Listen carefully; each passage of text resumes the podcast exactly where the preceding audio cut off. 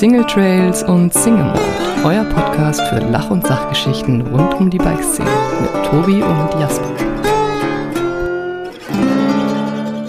Hallo und herzlich willkommen zu einer neuen Folge von Single Trails and Single Mold. Und heute, ähm, ja, ist tatsächlich eine Folge, die eigentlich schon ganz, ganz lange aussteht. Und zwar sprechen wir oder spreche ich mit einem sehr, sehr guten, wenn nicht sogar mit einem meiner besten Freunde, ähm, die ich schon seit ganz vielen Jahren kenne. Und zwar Per Beinburg. Ähm, per, vielen, vielen Dank, dass du dir heute die Zeit nimmst. Ähm, wo bist du gerade? Hi Tobi. Ja, ich sitze gerade im Büro am Schreibtisch, ganz entspannt. Äh, keiner da, weil wir haben Sonntag. Von daher äh, nehme ich mir gerade Zeit. Was ich vergessen habe, ist ein Whisky. Ja, shit, ey, das, das wäre jetzt was gewesen, oder? Wir beide lieben eigentlich Whiskys. Und äh, ich weiß, du hast auch immer echt ein paar gute da. Ich bin allerdings nicht zu Hause, sonst könnte ich mir jetzt noch schnell eine holen. Ähm, stimmt, das wäre jetzt eine schöne, eine schöne Geschichte gewesen. Ähm, gestern Abend. Ich bin gerade in Dresden und wir waren eben gestern Abend hier in einem Restaurant und äh, die Wand hinter mir war voller Nika Coffee Malt Flaschen. Und da weiß ich, den habe ich das letzte Mal, glaube ich, bei dir getrunken. Ein äh, ja. wunderbarer japanischer Whisky. Ähm, genau, da habe ich gestern noch an dich gedacht. Und deshalb freue ich mich, ich habe ja schon gesagt, diese Folge, die steht eigentlich schon ganz lange aus und ich wollte dich schon ganz lange interviewen, weil du bist schon seit Ewigkeiten in der Bike-Szene drin. Das Problem war immer, es ist so ein bisschen schwierig zu fassen und so ein bisschen schwierig zu erklären, was du eigentlich genau machst, weil du eigentlich so viele Sachen machst. Und ähm, deshalb hat sich das immer so ein bisschen verschoben und wir haben immer gedacht, ah, jetzt ist nicht so die richtige Zeit. Im letzten Jahr hat sich bei euch aber so viel entwickelt, dass jetzt dann doch eben genau die richtige Zeit ist wahrscheinlich, mal ähm, ja einfach mal darüber zu sprechen und mal so das erste, den ersten Podcast zusammen zu machen und einfach mal zu hören, ja, was du machst, was äh, bei dir so abgeht und was so deine Pläne sind. Ich habe schon gesagt, wir kennen uns ja ganz, ganz lange und damit hört dann auch gleich mein Monolog hier auf. äh, wir kennen uns seit circa, ich habe mal nachgerechnet, 20 Jahren kennen wir uns. Ja, krass. Ähm, ne? Und du bist ja einer so, oder du bist eigentlich der, der mich so mit in die Bike-Szene reingezogen hat und der mir das Ganze hier eingebrockt hat. ja, ich und bin schuld. Du bist schuld, Immer. genau. Und ähm, weißt du noch, wie wir uns kennengelernt haben und wo wir uns das erste Mal getroffen haben? Ja, das weiß ich noch. Ich weiß noch, der Tobi kam damals in so einen Shop rein. Da war ich im Außendienst und habe zufällig den Shop in unserem Heimatort besucht. Und du kamst rein auf einem viel zu großen Rad. Also das Rad ist draußen geblieben, aber das stand vor der Tür. Und der Inhaber von dem Shop, der hatte mich gefragt, sag mal, kannst du mit dem mal reden, weil das ist doch eher deine Kragenweite. Der will irgendwas haben hier für Bergabfahren und so. Der hat schon so einen Full-Face-Helm. Ja, und da kamst du rein und hast gefragt nach Protektoren. Und ich habe dir erklärt, ich arbeite zwar nicht hier, aber vielleicht kann ich dir weiterhelfen. Und ich glaube, in deinem fünften oder sechsten Satz hast du erklärt, du bräuchtest nicht nur Zubehör, sondern auch noch Sponsoren. Ja, das war unser Kennenlernen. Damals war ich, glaube ich, zarte äh, 15 Jahre oder 14 Jahre alt, ne? Kurz nach der Konfirmation das erste Mal oder vom, vom Geld der Konfirmation ein Fahrrad gekauft. Genau, und ich wollte von dir, ähm, ich wollte von dir Knieprotektoren kaufen. Und die ja. tatsächlich habe ich bis heute nicht bekommen. Also ich nee, warte stimmt, jetzt. Tut mir leid. Ich könnte dir welche verkaufen, wir haben welche hier. Jetzt, jetzt wird's Wenn gehen. Du was ne? brauchst? Ja, ja, das jetzt, geht. Mittlerweile habe ich ja diese Sponsoren, von daher, äh, jetzt brauche ich sie auch nicht mehr. Vielen Dank.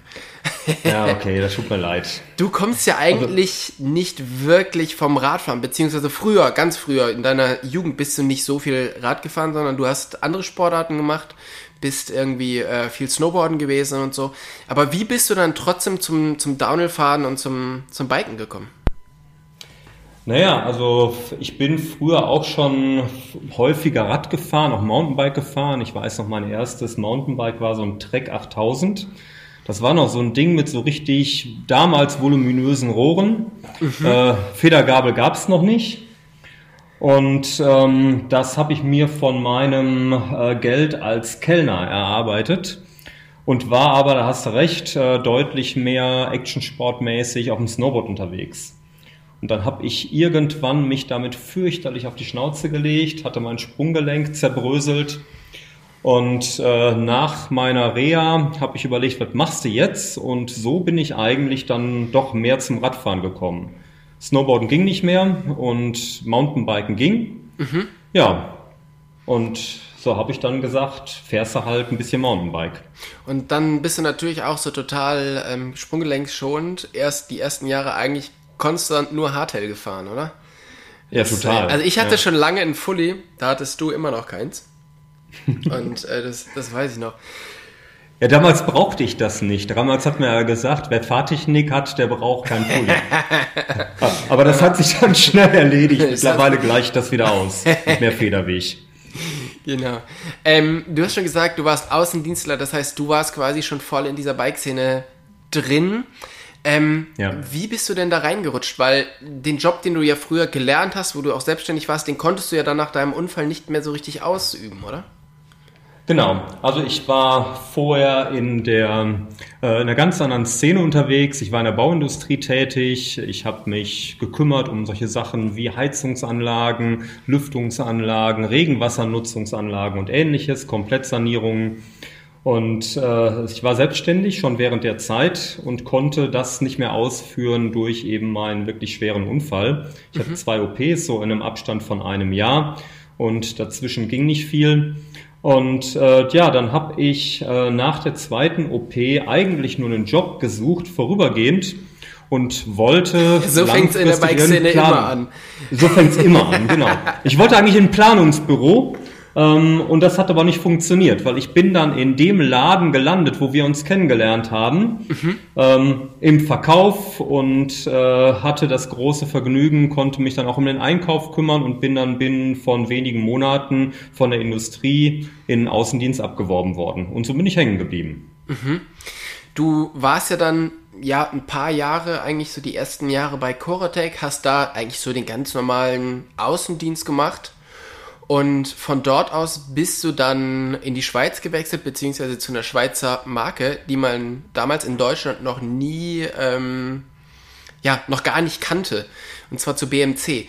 Was war dann dein, dort deine Aufgabe? Ja, also in die Schweiz gewechselt bin ich eigentlich nur, um zwischendurch mir da ein Ticket für zu schnelles Fahren abzuholen, weil meine Aufgabe war überwiegend in Deutschland und drumherum zu bleiben. Mhm. Das heißt, ich habe für BMC den Job übernommen, Vertriebsaufbau für Deutschland, für Österreich und dann kam noch Benelux und Skandinavien und Osteuropa dazu. Mhm. Und wie bist du das angegangen? Also eine, eine Marke, die niemand kennt und nach der wahrscheinlich auch niemand gefragt hat ähm, oder auf die keiner gewartet hat. Und jetzt auf einmal stehst du vor den Läden und möchtest diese Räder, die ja doch im sehr hochpreisigen Bereich sind, dort verkaufen. Also womit, wie, wie macht man das? Aber ich glaube, das Allerwichtigste, das ist auch das, was mich bis heute und dich ja auch begleitet äh, und auch was uns irgendwie gemeinsam auf einen Weg gebracht hat. Äh, wir verkaufen ja keine Fahrräder und wir verkaufen auch keine Produkte, sondern wir verkaufen Leidenschaft. Und ich glaube, das ist das Allerwichtigste. Wie transportiert man diese Leidenschaft möglichst authentisch zu dem, der von dir was kaufen soll? Und so habe ich damals auch meine Händler, meine Kunden betreut. Wir haben gemeinsam mit den Händlern Events, Veranstaltungen für deren Kunden gemacht und das ist wirklich sehr gut angekommen. Mhm. Das wie du schon sagst, also diese, diese Leidenschaft wecken und auch vor allen Dingen Geschichten erzählen, das war ja dann auch so ein bisschen so der Einstieg für uns beide, beziehungsweise dann auch für mich. Ähm, dann haben wir wirklich angefangen, irgendwann Sponsoren für mich zu suchen und ich habe am Anfang immer gedacht, ich muss halt einfach der beste Mountainbiker der Welt werden. Und du hast halt irgendwann gesagt, nein, das, das musst du nicht, sondern du musst halt einfach, das, was, was du hast, ist halt einfach einen unglaublichen Spaß am Radfahren und an diesem ganzen Biken. Und wenn man es schafft, das zu, ähm, ja, zu kommunizieren oder das weiter zu, zu verbreiten, das ist eigentlich das, was zählt. Und genau so ist es doch eigentlich auch, wenn du mit so einer, mit so einer neuen Marke irgendwo an den Start kommst, oder? Das müssen ja nicht immer wirklich die aller, aller, allerbesten Räder sein, weil die meisten Leute können das doch eh nicht auseinanderhalten. Oder auf alle Fälle habe ich immer das Gefühl, die merken so die letzten drei, vier, fünf Prozent nicht, die, wo das eine Rad vielleicht besser ist. Aber diese Leidenschaft ähm, und dieses, ja, dieses, dieses Brandbuilding, was man drumherum macht, das ist halt irgendwie das, was, womit man dann wirklich, womit man wirklich Räder verkauft, oder? Genau, also die Leute spüren dir das ja an. Die merken ja, ob du für das brennst, was du tust, oder ob du hier nur deine Zeit absitzt. Und das war das, was damals, glaube ich, ein ganz wichtiger Faktor für dich war, wo ich auch gesagt habe, äh, Tobi, Rennen gewinnen kannst du heute und morgen verlierst du, aber die Frage ist, schaffst du das, ähm, das zu transportieren, was dich so begeistert? Und ich glaube, wenn man das schafft, dann merken die Leute das ganz deutlich. Und das hat äh, auch mich damals mit den Händlern von BMC vereint weil du ja gemeinsam für etwas gebrannt hast. Ja, du hast ein gemeinsames Hobby, du hast äh, einen gemeinsamen Job in der gemeinsamen Industrie. Und auch wenn du von einer Marke wie BMC erzählst oder wenn wie du, du von deinen Reisen erzählst, dann sind ja die Zuhörer genauso begeistert von dem Thema, wie du es bist, der du davon berichtest. Mhm. Du bist ja dann eben von Coretec nach BMC, hast da dann halt äh, die Marke in Deutschland aufgebaut und dann bist du eigentlich ähm, zu, zu Grofer gewechselt. Also einem Vertrieb, die auch verkaufen, aber wo das Ganze halt ein bisschen anders ist. Du hast einfach viel, viel mehr, viel, viel mehr Marken, ähm, die du halt irgendwie betreust. Warum hast du das gemacht? Also, du hast ja BMC in Deutschland erfolgreich aufgebaut. Wieso dann der Schritt ja. in, den, in den Vertrieb? Ist es nicht eigentlich vom Image her eigentlich einen Schritt zurück? Äh, könnte man meinen. Also was ein Schritt zurück ist oder was ein Schritt zurück war, ist, ich habe ein Stück weit Leidenschaft damals, ich will nicht sagen aufgegeben, aber gewechselt. Und ähm, das, was plötzlich ganz anders war, war, äh, du arbeitest in einem Unternehmen, wo es um viele Marken, um viele Produkte geht und äh, nicht mehr um eine einzelne Marke. Für eine einzelne Marke eine Leidenschaft authentisch zu transportieren ist relativ einfach. Äh, willst du das plötzlich für 20 Marken machen, ist das so gar nicht möglich. Mhm. Ähm, was aber für mich ganz wichtig war, ich habe bei BMC damals aufgehört äh, mit einer Aussage, mit der ich auch bei der Grofa angefangen habe, nämlich dass ich gesagt habe, ich möchte gerne hier bleiben, ich möchte hier was machen, solange ich was bewegen kann. Mhm. Und wenn ich nichts mehr bewegen kann, dann gehe ich. Damals bei BMC gab es äh, einen Inhaberwechsel und damit auch einen Geschäftsleitungswechsel. Und plötzlich stimmte für mich persönlich die Richtung nicht mehr, um etwas zu bewegen in eine Richtung, von der ich überzeugt war. Mhm. Und ähm, so bin ich zur Grofa gegangen und bei der Grofa hatte mich begeistert, dass ich eine Wachstumsphase des Unternehmens mitgestalten konnte und dass ich einfach mal ausprobieren konnte, wie ist das, wenn du plötzlich in einem deutlich größeren Unternehmen bist, weil selbst damals war Grofa schon nicht ganz klein, einer der größten Distributeure für den Radsportbereich in Deutschland. Mhm. Und wie ist das eigentlich, wenn du dich um so viele Produkte, um so viele Marken und letzten Endes auch um fast jeden Händler in Deutschland, der im Zweiradbereich unterwegs ist, kümmern musst? Mhm. Das war ja vorher nie der Fall. Und das war eine wirklich spannende Herausforderung. Mhm. Ihr hattet ja wirklich, also Grover kennen wahrscheinlich die viele von den Zuhörern nicht, aber es ist halt wirklich einfach ein, ein Riesendistributor, der halt dann mit den Händlern zusammenarbeitet. Ähm, ich würde sagen, ist einer von den drei großen, vielleicht vier ja. großen in Deutschland. Ähm, und da sind halt Marken wie Bell, wie Giro ähm, und halt auch sonst sehr große Marken. Und vor allen Dingen kam da noch eine dazu, für die du auch zuständig warst, und zwar ja. GoPro. GoPro. Und das war, ja. war so der, das erste Mal, dass du dann wieder was zu tun hattest. Ähm, schon irgendwie Bike, aber irgendwie auch überhaupt nicht Bike. Was war da deine Aufgabe bei GoPro? Naja, meine Aufgaben grundsätzlich bei der Grofa waren ja Vertriebsleitung äh, mit Ausnahme des Snow-Bereichs. Das hat jemand anders verantwortet, aber ansonsten habe ich mich um den Vertrieb gekümmert. Weil mit um Snow hattest du nicht so gute Erfahrungen gemacht, ne? Genau, da dachte ich mir, da bist du schon mal auf die Nase gefallen, hast du die Knochen gebrochen, das lässt du lieber. Lieber Bike. Ja. Das, deshalb bleibst du mal auf dem Rad. Ähm, und dann hatten wir damals wirklich das riesengroße Glück, dass wir GoPro reinbekommen konnten.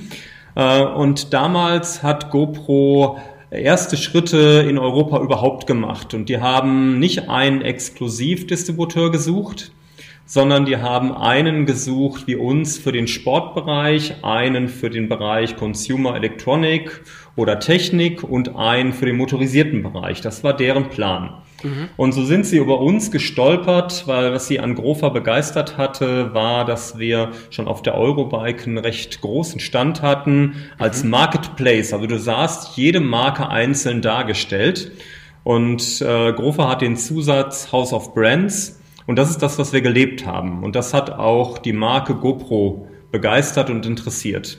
Mhm. Und GoPro war für uns eine super spannende Herausforderung, weil wir binnen von wenigen Wochen erlebt haben, ähm, dass wir so wie mit den anderen Marken wir mit GoPro gar nicht umgehen können, sondern wir brauchen eine völlig neue Strategie. Wir müssen eine völlig andere Richtung einschlagen, als wir es bisher gemacht haben. Hm. Das kann ich mir halt gut vorstellen, weil du hast jetzt auch, du verkaufst jetzt nicht mehr an den, äh, weiß nicht, Fahrrad Konrad oder was, einen Helm, sondern ähm, es ist vor allen Dingen sehr viel technischer, es ist halt schwieriger zu erklären und ähm, da hängt natürlich auch so viel mehr, mehr dran, oder? Weil ja, ja, es ist ja berat, nicht so beratungsintensiv, so eine, so eine GoPro, weil die Leute, die das kaufen, sich ja meistens schon selber damit sehr viel auseinandergesetzt haben, oder? Ja, die Älteren unter denen, die jetzt zuhören, kennen das vielleicht noch. Also früher hast du halt Kameras gekauft und da ging es um Belichtungszeiten und um Blendeinstellungen und um die Objektive, also um die Hardware. Und plötzlich kam GoPro und hat was ganz anderes verkauft.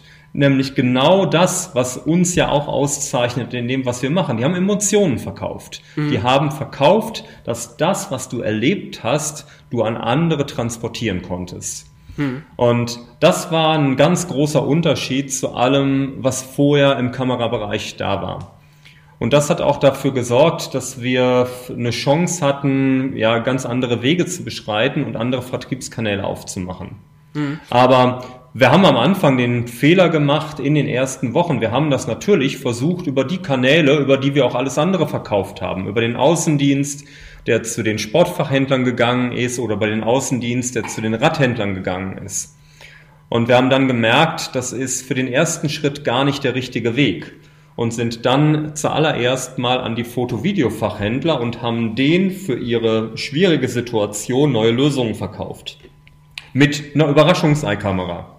Weil so wirkte das Ding ja, was du denen angeboten hast. Ja? ja dieses kleine Plastikding, wo du im Prinzip nicht viel mitmachen konntest, aber plötzlich ganz andere Ergebnisse hattest, als mit den Spiegelreflexkameras, den Videokameras, die es damals gab. Ja, aber wie gesagt, es ist halt jetzt das erste Mal aus der Bike-Szene raus, Elektroszene rein. Was ist der Unterschied da beim, beim Verkaufen, aber auch grundsätzlich beim Handling zwischen Bike-Szene und Elektrofachmarkt oder Elektroszene? Ja, so viele Unterschiede gibt es gar nicht. Und das ist das, was wir bemerkt haben, dass wir sagen können, du hast es mit ganz anderen Kanälen zu tun. Ja, du möchtest plötzlich äh, Händler bedienen, die du gar nicht kennst. Du musst dich damit auseinandersetzen. Aber du machst eigentlich nichts anderes, als du vorher auch gemacht hast. Du fragst dich Nummer eins, was ist eigentlich deren Problem und hast du eine Lösung dafür? Und das hatten wir mit den Kameras. Mhm. Und Nummer zwei, hast du ein Produkt, was den Endkunden abholt und begeistert? Und was ist die Story dazu? Und die Story, die haben wir dadurch transportiert, dass wir die Kameras nur ausgeliefert haben am Anfang, ganz konsequent mit so einer Stele und einem Monitor. Das heißt, überall da, wo die Kameras platziert waren, war auch das bewegte Bild und du sahst Beispielvideos und du mhm. sahst, was die Leute mit der Kamera erlebt haben und wie sie etwas dokumentiert haben.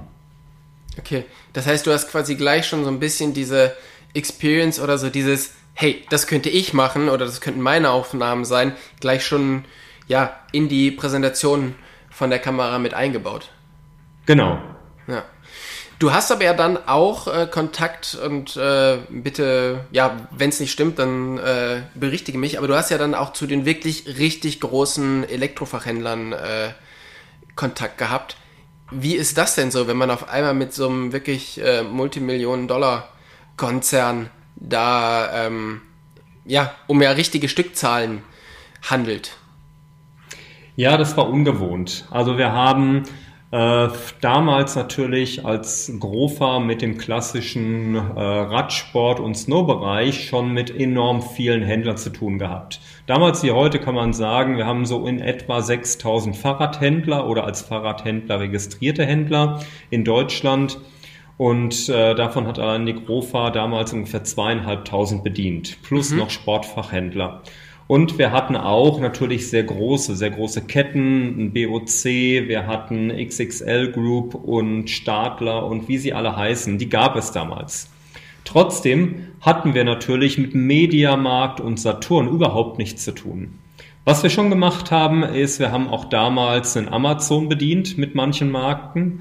Mhm. Und auch da hattest du natürlich plötzlich äh, mit einem Kunden, mit einem Händler zu tun, der eine ganz andere Struktur hat als der klassische Fachhändler von nebenan. Mhm. Und das ist ein anderer Umgang, das stimmt. Das ist ein anderes Verhandeln. Ähm, du hast es mit Einkäufern zu tun ähm, und mit Verträgen, die sehr viel schwieriger und komplexer sind. Ähm, aber eine Sache, glaube ich, ist ganz wichtig. Äh, Nummer eins, das Produkt, was du verkaufst, ähm, muss immer noch Emotionen versprühen. Und das Zweite, was ebenfalls wichtig ist, ist, ähm, du musst dir sehr genau überlegen, welche Schritte machst du in welcher Reihenfolge im Vertrieb. Das heißt, wann gehst du über welche Kanäle nach draußen. Mhm. Weil, was passiert sonst? Ja, wenn ich in der, in der falschen Reihenfolge die Schritte mache, Beispiel, wenn wir mit GoPro schon in den ersten Wochen und Monaten Media Saturn bedient hätten, das hätten wir machen können, weil die Anfrage war da. Mhm. Dann hätten wir es aber nicht geschafft, eine solche emotionale Durchdringung hinzubekommen, wie wir das über die Foto-Video-Händler und über die Core-Shops, also über die Sportshops geschafft haben. Mhm. Das heißt, wir haben uns selber am Anfang die Regel auferlegt, wir äh, bieten zuallererst trotz der Nachfrage, die da war, den großen Flächenmärkten, Elektronikmärkten das Produkt noch nicht an, sondern wir müssen erstmal das Produkt über die Shops verkaufen, die diese Emotionen auch transportieren können. Mhm. Und dann ist der übernächste Schritt erst, dass du versuchst natürlich in der Breite mehr Kundschaft zu erreichen. Mhm. Okay. Also du hast quasi wieder erst die Geschichte erzählt, die du wahrscheinlich im großen ähm, Mediamarkt Saturn oder was es da alles gibt, ähm, gar nicht hättest erzählen können, weil die Leute dort gar nicht so drin sind und hast erst wieder so eine, so eine Story aufgebaut und erst dann das in die, ähm, wirklich in die Fläche reingebracht. Genau.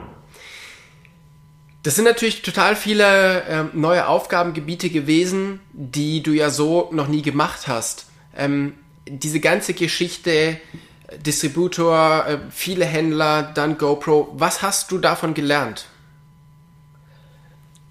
Also zum einen muss ich sagen, bin ich super dankbar, dass ich äh, solche Erfahrungen wie auch mit GoPro machen konnte. Und ähm, das ist nicht selbstverständlich. Also da gehört eine ganze Portion Glück dazu, zur richtigen Zeit am richtigen Ort zu sein da gehört dazu, dass du die Gelegenheit eingeräumt bekommst von Chefinhaber einer Firma, für die du tätig bist.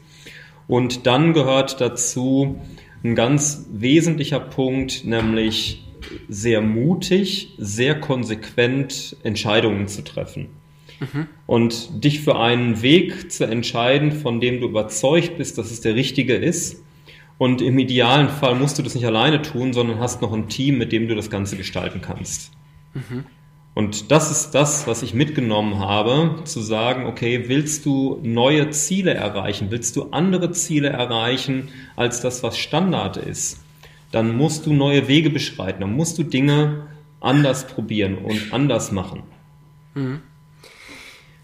Was ich total spannend finde, also du kommst ja eben aus diesem kleinen ähm, aus diesem kleinen Händlerbereich und hast halt gelernt, was es heißt, Geschichten zu erzählen.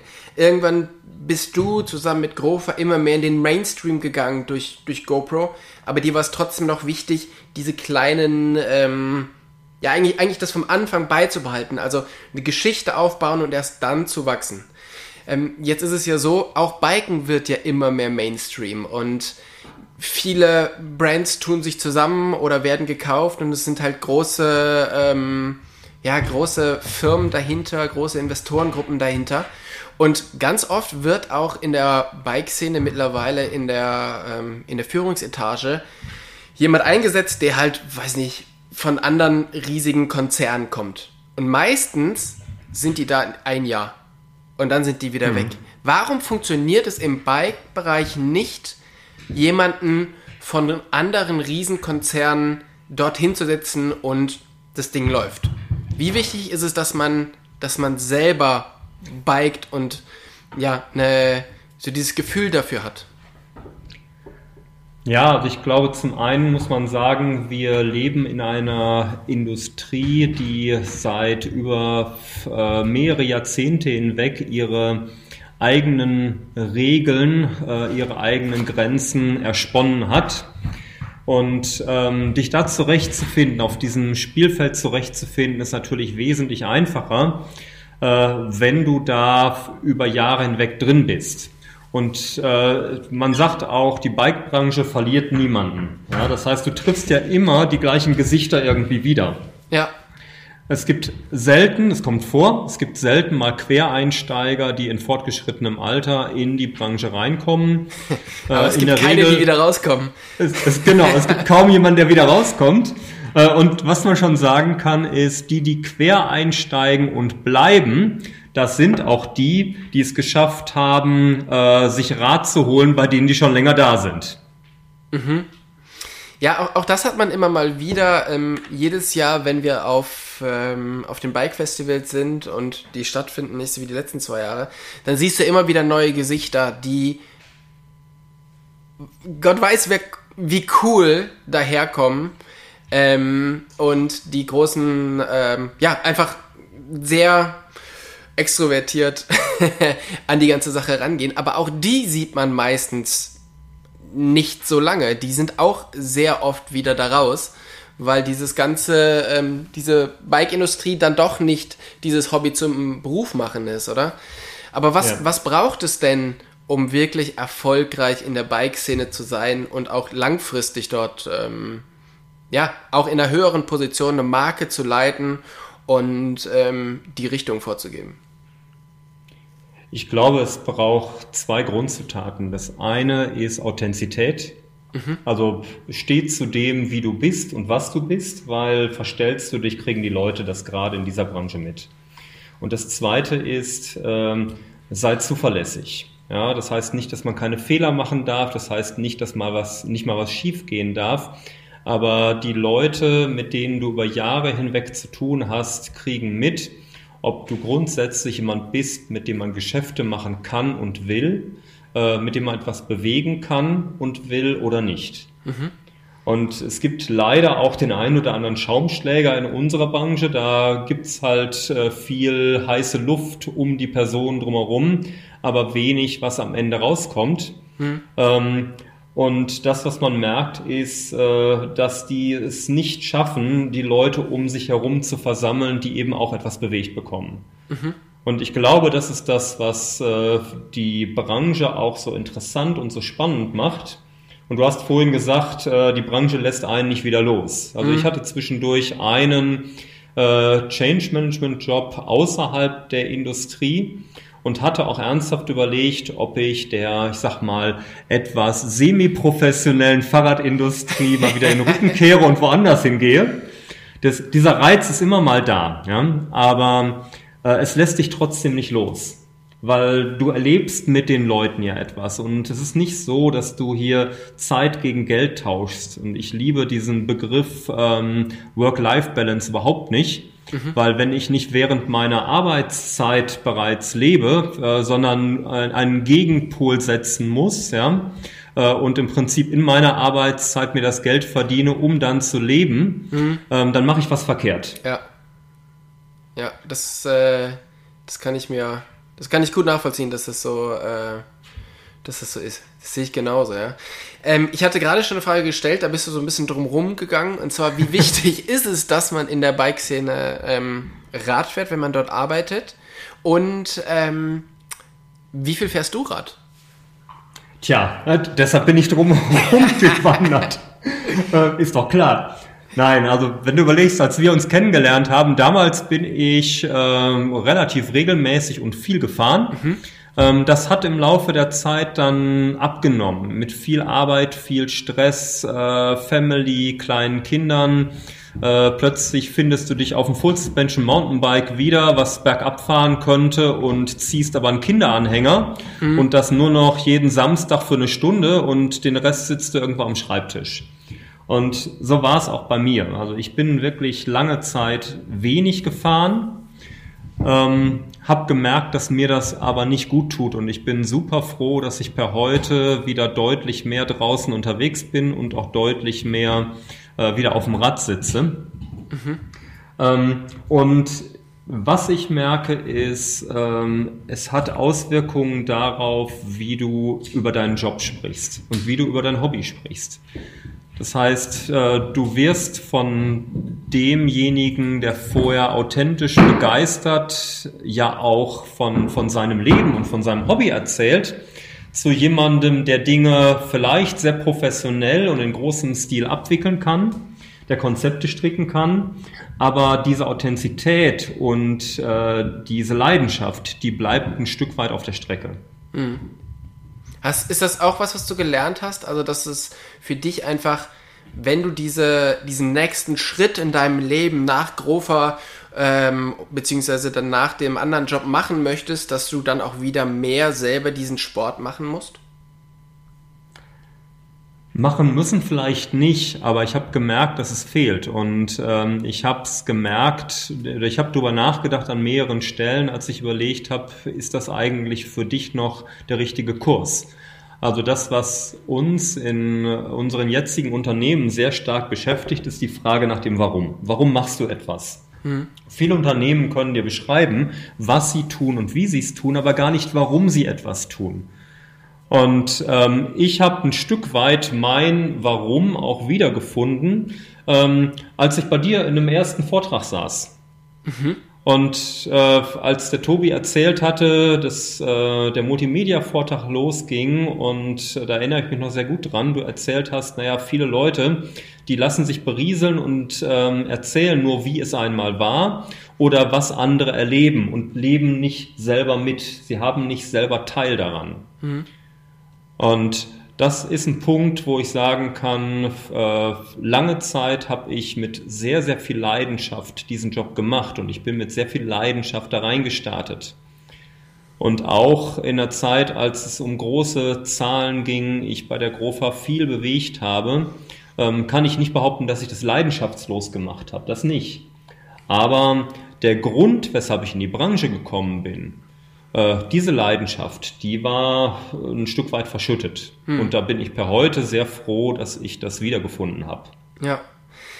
Ich habe ja dann schon gesagt, es kam der nächste Step für dich oder der nächste Schritt, ein sehr großer Schritt. Und zwar hast du dich ähm, nochmal selbstständig gemacht, nachdem du das erste Mal schon ähm, ja, mit der ja, Heizungs-Sanitärfirma selbstständig warst. Jetzt ja sicherlich fast 20 Jahre danach, oder? Oder sogar noch länger. Danach ja. hast du dich nochmal selbstständig gemacht und zwar mit der, mit der Summit Tier Group. Und ähm, da vereint ihr eigentlich mehrere Firmen zusammen. Was kann man sich darunter vorstellen oder was macht ihr dort?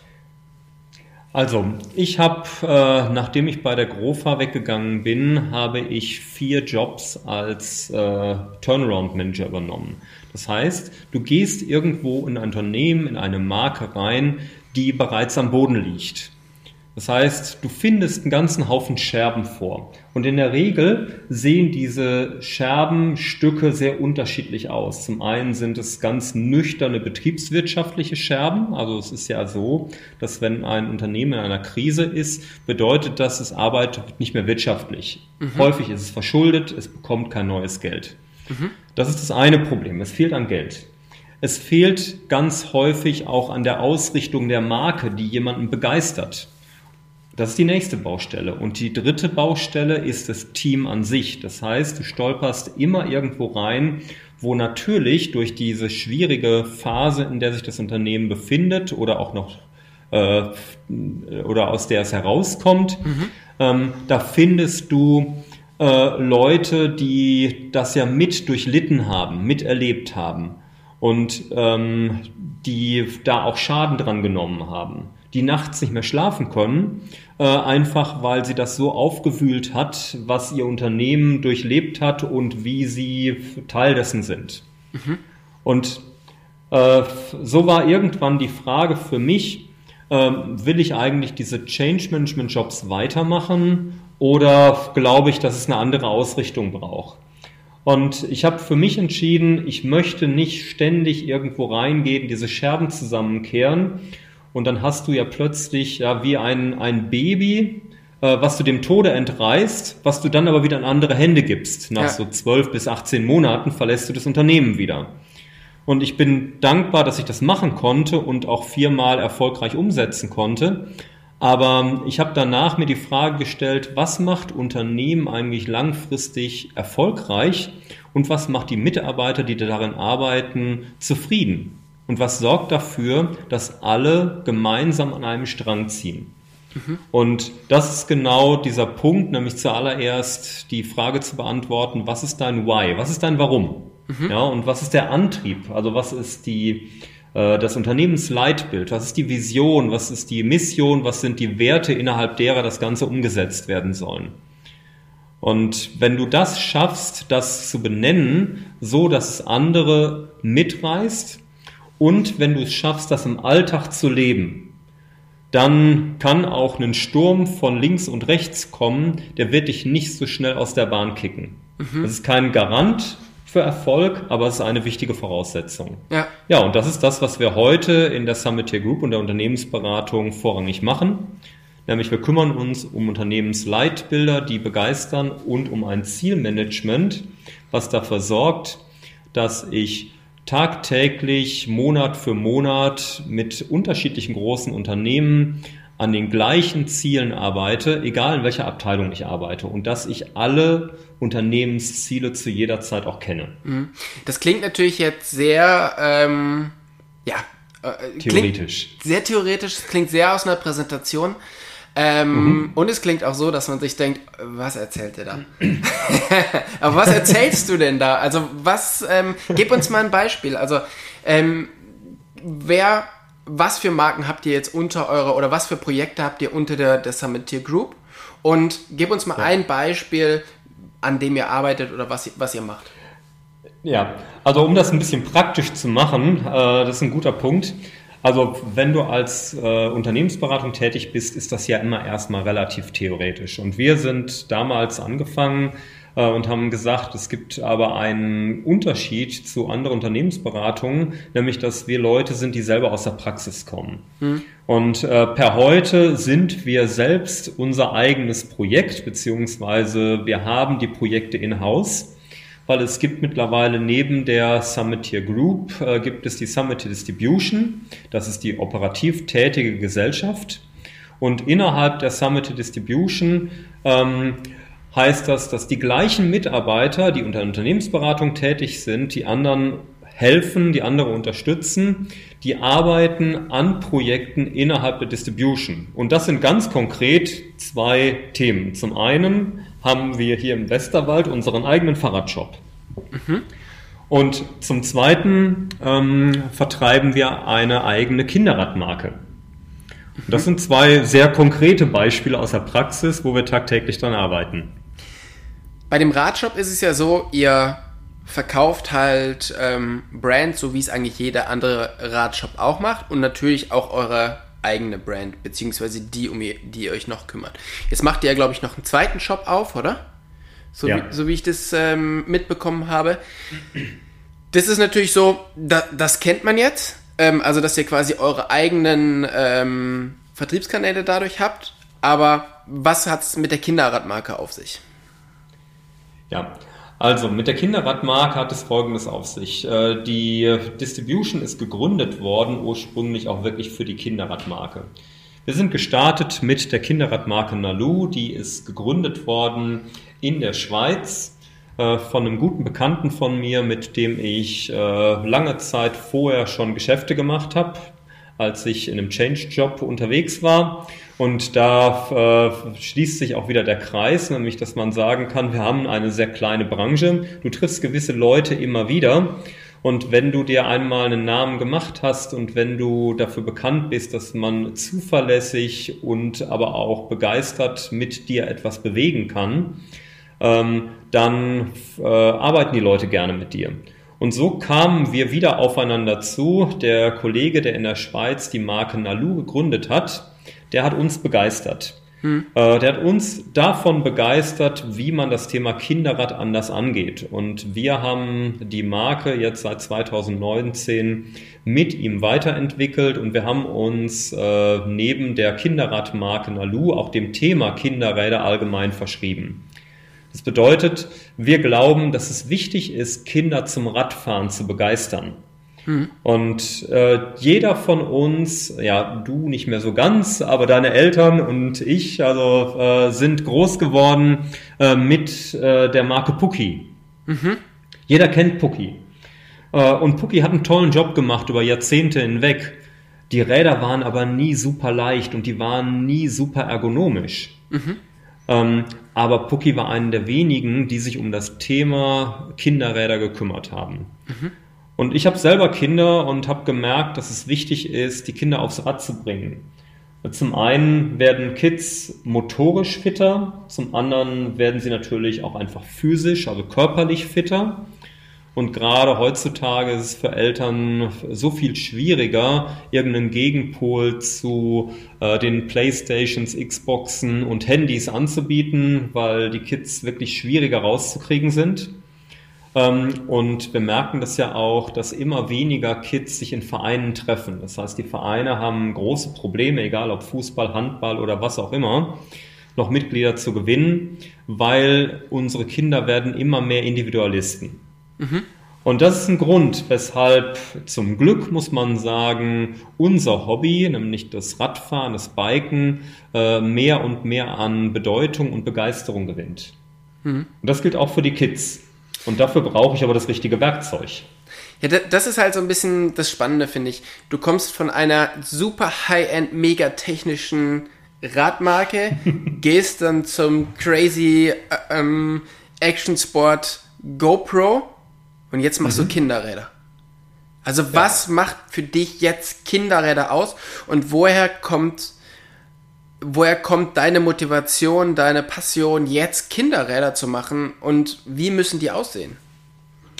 Also das Allerwichtigste ist, und das ist egal, ob das BMC ist, ob das GoPro ist oder ob das jetzt Kinderräder sind, ich muss mich für ein Produkt begeistern können, für eine Marke begeistern können oder für die Art, wie ein, ein Produkt zu einer Lösung und zu einer Emotion führt. Ja, und das hat BMC damals toll gemacht. Die haben, egal ob im Rennrad- oder Mountainbike-Bereich, ähm, sehr authentisch mit ähm, speziellen Technologien und mit speziellen Optiken und Stories ihre Kunden abgeholt. Das gleiche hat GoPro gemacht. Und wir machen das gleiche jetzt wiederum mit den Kinderrädern. Und mich hat das Thema begeistert, äh, weil ich ja selber Interesse hatte, meine Kids aufs Rad zu bringen. Mhm. Äh, und gemerkt habe, dass das gar nicht so einfach ist, ähm, dafür eben auch äh, was zu finden, was wirklich leicht, was ergonomisch ist und womit ich dann wirklich Kinder zum Radfahren begeistern kann. Mhm. Und ich habe ähm, gerade an meinen Kids festgestellt, dass es um viel mehr geht, als einfach nur um ein bisschen sportlich aktiv zu sein. Und es geht auch um mehr als ein alternatives Verkehrsmittel. Das ist alles schön und das ist auch richtig per heute. Ähm, ich habe aber auch gemerkt, dass gerade das Mountainbiken und ich glaube, das kannst du sehr gut selber aus eigener Geschichte erzählen und beurteilen. Das äh, sorgt dafür, dass du selbstständiger wirst, dass du selbstsicherer wirst, mhm. dass du lernst, Entscheidungen zu treffen.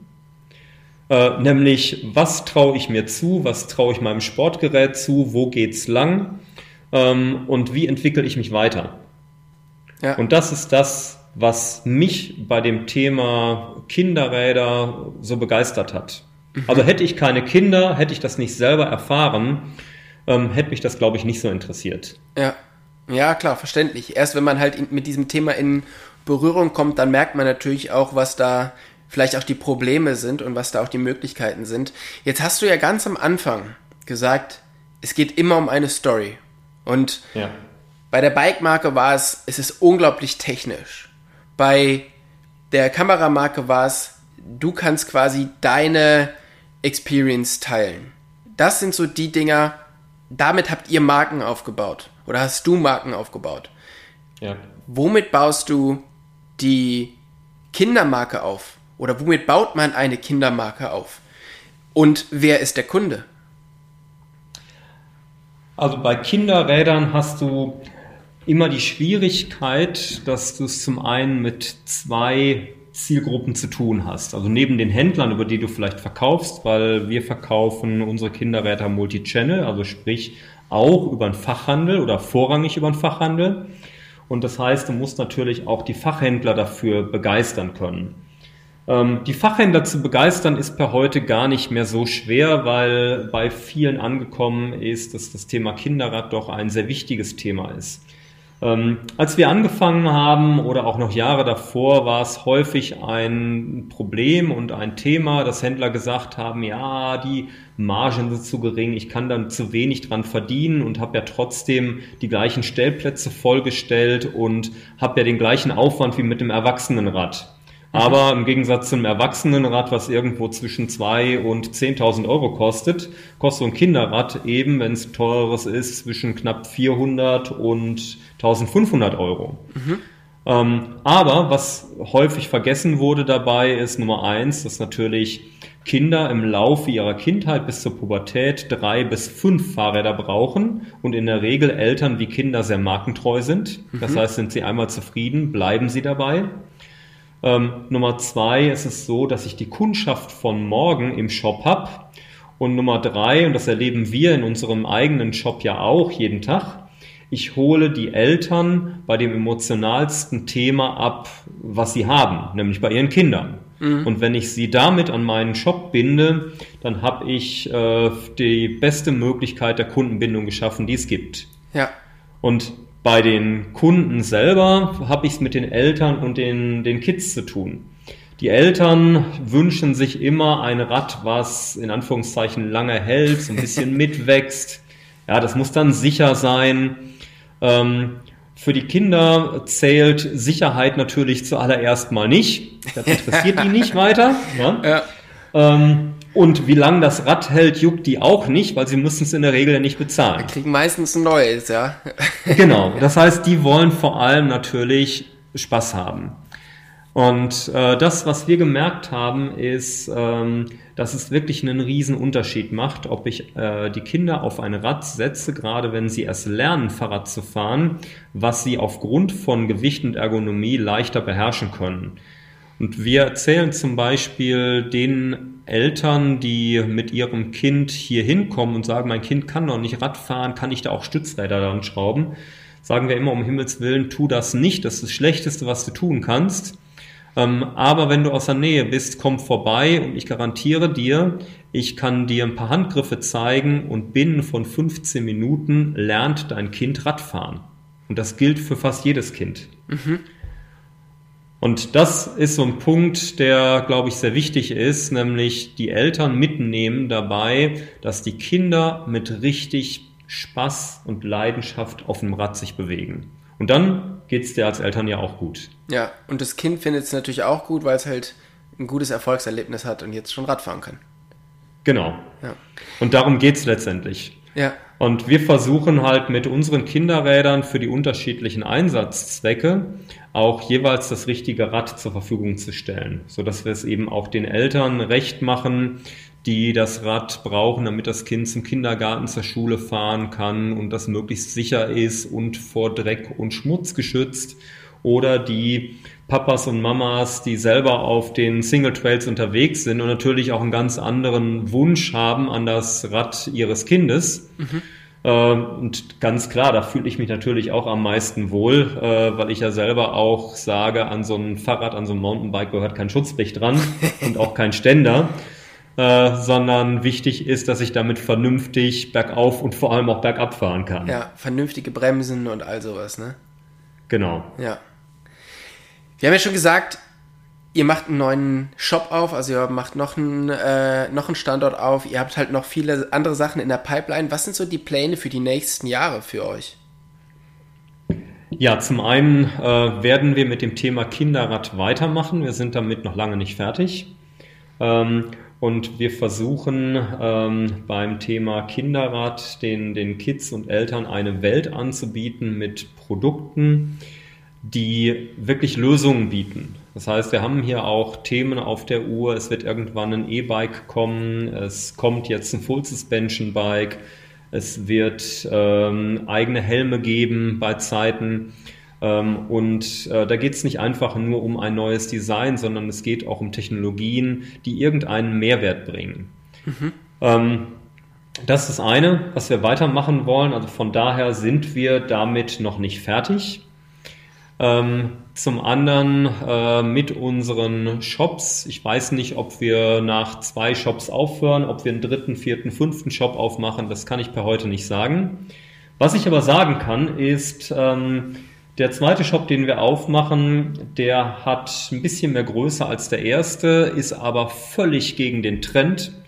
Ähm, wir haben auch hier nur ungefähr 200 Quadratmeter, mehr ist es nicht. Und äh, wir machen das, weil wir gemerkt haben, dass auch da mit anderen Lösungen, mit anderen Wegen, die wir beschreiten, wir anders Kunden erreichen. Und wir haben per heute eine sehr hohe ähm, Käuferschicht, die wirklich auch kauft. Das heißt, wir haben äh, deutlich größer 90 Prozent Erfolgsquote. Also das heißt nicht, ähm, nicht nur so viel ähm, Leute, die einfach mal durchschlendern, mal gucken, was, nee. was es so gibt, sondern wirklich Leute, die direkt mit einer Kaufabsicht in den Laden kommen und auch gleich äh, ja, kaufen. Genau. Also eine Sache, die spielte uns da ein bisschen in die Karten, das war auch das Thema Corona.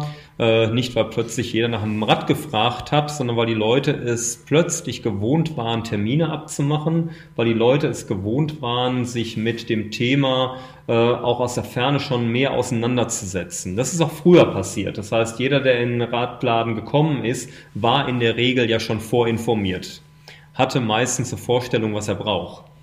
Und äh, wir machen es so, dass wir in der Regel sehr, sehr gut vorbereitet sind auf die Kunden, die kommen. Das heißt, größer 80 Prozent der Kunden, die hier reinkommen, haben einen Termin. Ähm, wir wissen, wer reinkommt. Wir wissen schon, bevor er kommt, in etwa, was hat er für eine Statur, wie groß ist er, wie schwer ist er, wie alt ist er und was möchte er eigentlich tun. Und dann begrüßen wir ihn schon mit den richtigen Produkten. Wir haben die richtige Story vorbereitet äh, und auch da schließt sich wieder der Kreis, weil wir suchen auch neue Ladenlokale in Zukunft, die zu uns passen. Und die müssen sehr authentisch sein, die müssen unsere Geschichte erzählen. Bei uns siehst du zum Beispiel das Whisky-Regal hinten an der Wand und bei uns kriegt jeder aus der Siebträgermaschine äh, von äh, der Rösterei, mit der wir kooperieren, äh, einen tollen Cappuccino. Mhm. Ähm, wir haben unsere eigene Hobbybarista im Haus, äh, der das wirklich mit Professionalität macht. Und da schließt sich der Kreis. Ja, das heißt, die Kunden fühlen sich hier sauwohl äh, und das sorgt auch dafür, dass wir weiterempfohlen werden. Hm. Okay, also da geht's weiter. Es geht bei den, äh, bei den Kinderrädern geht's weiter. Ihr habt sonst noch einige Sachen auf dem Plan, über die man jetzt dann nicht so richtig sprechen kann. Aber ich glaube, was ihr auf alle Fälle immer sucht, sind gute Leute, oder? Genau, wir suchen auf jeden Fall gute Leute. Also eine, eine Kleinigkeit muss ich erzählen, die wir noch haben, weil die ist mittlerweile spruchreif. Wir werden bei uns äh, in unserem winzig kleinen Dorf hier im Westerwald im Office äh, noch das Office von einem der größten Batteriehersteller der Welt integrieren. Das heißt, wir haben den Job bekommen, dass wir das European Office für Sie übernehmen und mhm. werden hier Synergien nutzen. Das heißt, wir werden auch noch ein bisschen internationaler. Ähm, und in dem Zug und auch für unseren neuen Shop in Bad Ems, das ist so ungefähr 35 Minuten Fahrzeit von hier aus dem Westerwald raus, suchen wir neue Leute. Und äh, wir sind eigentlich immer auf der Suche nach Leuten, die ja mit Leidenschaft einem Job nachgehen. Nichts nervt mich mehr als Leute, die einfach nur Zeit absitzen und Zeit gegen Geld tauschen, sondern ich, ich suche Leute, die ähnlich wie ich das mache und wie es per heute jeder bei uns macht, die etwas bewegen wollen. Hm.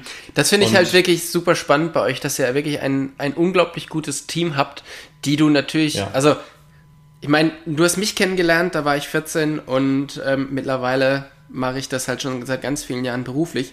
Aber die anderen Leute, die bei dir arbeiten, die kennst du teilweise auch schon seit die 15, 16, 17 Jahre alt sind, oder? Und ja. ähm, das finde ich total cool, dass du halt auch wirklich auf dieser Reise durch die, durch die Bike-Szene äh, auch immer wieder Leute mitgenommen hast und ähm, die auch einfach so dafür faszinieren konntest, so wie du es bei mir geschafft hast oder wie du es bei deinen Kollegen geschafft hast. Von daher, ähm, ja, das finde ich, finde ich echt cool, dass das so, dass das so funktioniert und dass das halt am Ende da alles wieder zusammenkommt. Das ist total cool. Da bin ich auch super dankbar für, dass das so sein kann. Deshalb sage ich auch, die Leute, die wir hier suchen, die, die müssen da reinpassen, die müssen auch mit Leidenschaft was bewegen können. Aber wir suchen Verkäufer, wir suchen Mechaniker, wir suchen jemanden für Marketing, gerade auch Social Media Marketing. Ähm, das sind alles wichtige Punkte. Und ich bin zusätzlich noch an der Uni als Gastdozent tätig. Äh, wir haben regelmäßig irgendwelche Praktikanten hier und es macht einen Heidenspaß, äh, das, was man kann, weiterzugeben, äh, zu vermitteln und Leute für Themen zu begeistern und vor allem Leute dabei zu unterstützen, für sich selber die Antwort darauf zu finden, was ist eigentlich mein Warum, was ist mein Antrieb, weshalb mache ich etwas. Mhm. Weil ich glaube, es ist egal, mit was wir Geld verdienen. Und äh, Geld verdienen können wir in unserer Welt, wenn wir nicht völlig auf den Kopf gefallen sind, per heute immer, irgendwo. Mhm. Aber die Frage ist, kannst du das tun mit etwas, was dich erfüllt und was dich begeistert? Ja. Und das macht Spaß, Leuten dabei zu helfen und ihre eigene Begeisterung zu finden. Ja, das ist sehr cool. Wunderbar, Per. Vielen, vielen Dank für deine Zeit. Ähm, wir müssen definitiv den Whisky nachholen. Das nächste Mal, wenn wir Unbedingt. telefonieren oder wenn ich bei euch im, äh, im Shop bin. Und ähm, ja, es hat mich total gefreut, dass wir uns oder dass du dir die Zeit genommen hast, hier einfach mal zu quatschen. Und ja, ich äh, freue mich aufs nächste, aufs nächste Treffen und aufs nächste äh, Mal Radfahren und Whisky trinken. Ja, ich mich auch. In diesem also Sinne. hoffentlich demnächst mal wieder hier mit ja. Whisky und vielleicht im Grill, der angeschmissen wird. Das wäre sehr gut, ja. Das, äh, das würde mich sehr freuen. In diesem Sinne, ich wünsche dir einen schönen Abend und ähm, bis bald. Danke, dir auch einen schönen Abend. Ciao, Tschüss. Tobi. Tschüss.